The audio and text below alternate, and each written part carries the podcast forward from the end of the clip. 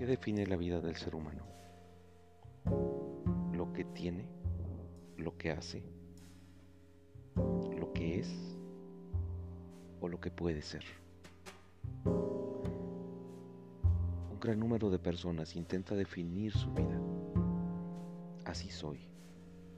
Esto es lo que he llegado a ser. Y hasta luchan por mantenerse en ese punto, como si la vida llegara a una meta, a un punto donde no podemos crecer. Hoy abordaré el tema sobre el fracaso. Si te interesa, acompáñanos.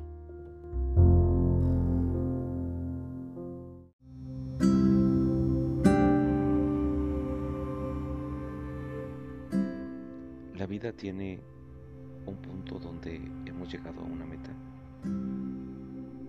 Parece que nos han enseñado que debemos poner una meta en la vida que debemos aspirar a llegar a un punto y después mantenernos en ese punto. Esto es verdad. Así es como debemos vivir. ¿O hay algo más? Esto es un gran riesgo. Defines tu vida como un punto que has llegado y después debes mantenerlo, entonces, ¿qué pasa cuando fracasas? ¿Es todo lo que llegaste a hacer? Ahí te vas a quedar porque ya no hay nada más que hacer.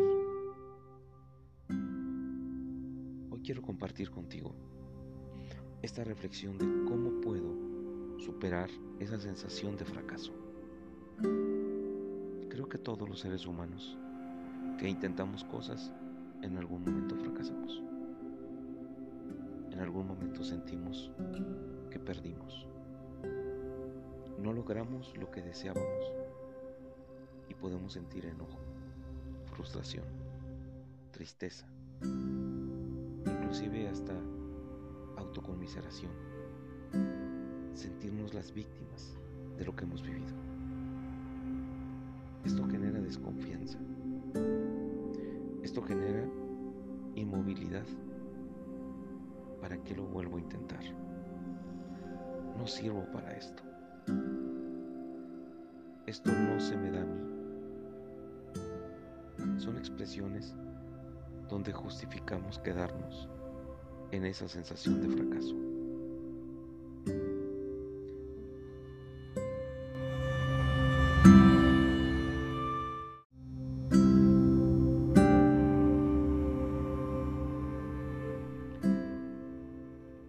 Lamentablemente en la vida sentimos la obligación de definir las cosas.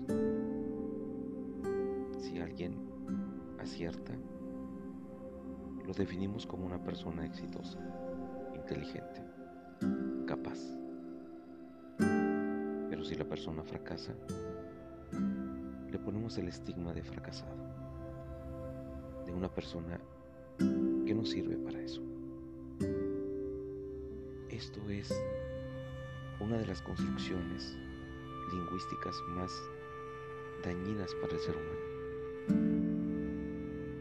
Quiero que reflexiones en el ejemplo de, un, de una persona que admiras.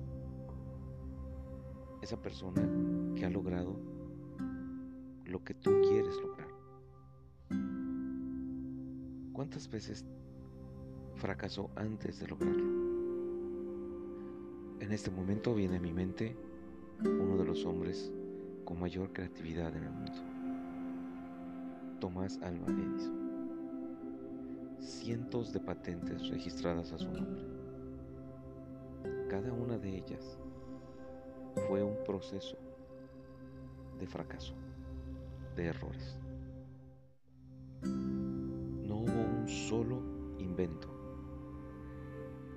Realizado en el primer intento. Si él pensara que el fracaso o el éxito es un punto de llegada y no la construcción de aprendizajes y no la asimilación de los errores para llegar al éxito, entonces él se definiría como un hombre mayormente fracasado, porque fueron más los errores que los aciertos. Esto si pensara como muchas personas reflexionan hoy. Lo cierto que es que él nunca pensó de esa manera. Siempre tenía en mente lo que tenía que resolver. Y de ahí se inspiraba para trabajar. Y se daba la tarea de intentar, de intentar, de intentar. Cada paso en el camino, que estaba lleno de un error, no lo definía así. Lo definía como un paso que tenía que dar para aprender y para llegar al éxito. Amigo, amiga, no definas tu vida por un suceso. No definas ni te definas por algo que hayas logrado o que no hayas logrado. En cualquiera de los casos es peligroso porque te va a volver inmóvil. ¿Cuántas personas hablan de sus éxitos de hace 20 años? Y hoy no pueden decir nada. ¿Y cuántas personas definen su vida por un error que tuvieron, por un fracaso, por la quiebra de un negocio, por no haber llevado una buena relación en un matrimonio, en una pareja? o tal vez porque intentaron aprender algo y no pudieron aquella vez y se descartan. El fracaso solo será fracaso en la medida que te quedes en ese momento. Pero si intentas, intentas, te sobrepones, entonces no serás un fracasado. No debes decirte así. Estás en el proceso de aprender, de crecer, de integrar más competencias a tu vida, de integrar más conocimientos, más habilidades, más valores. Vida no hay una sola persona que pueda tener éxito solo. Puede tener habilidades y características que le den la fortaleza para alcanzar lo que quiere, pero siempre en el proceso dejará migajas de errores para poder llegar al éxito. En este momento te invito a que veas cómo te has definido.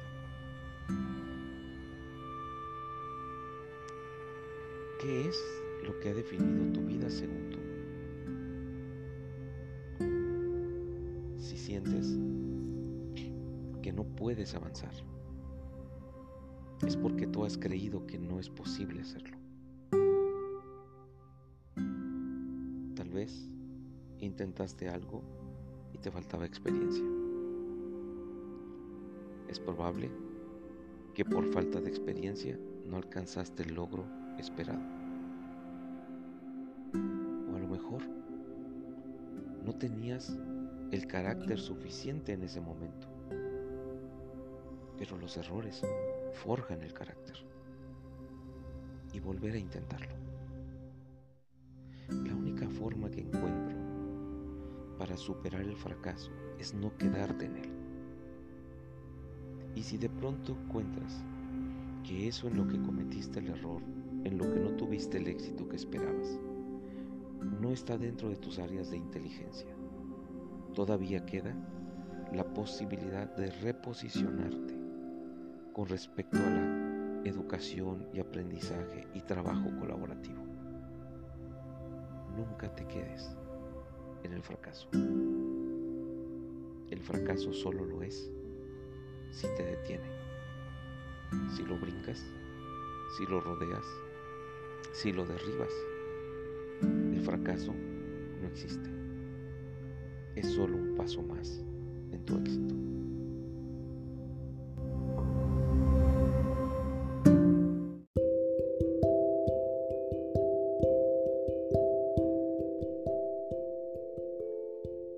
Espero que este momento de reflexión te haya ayudado.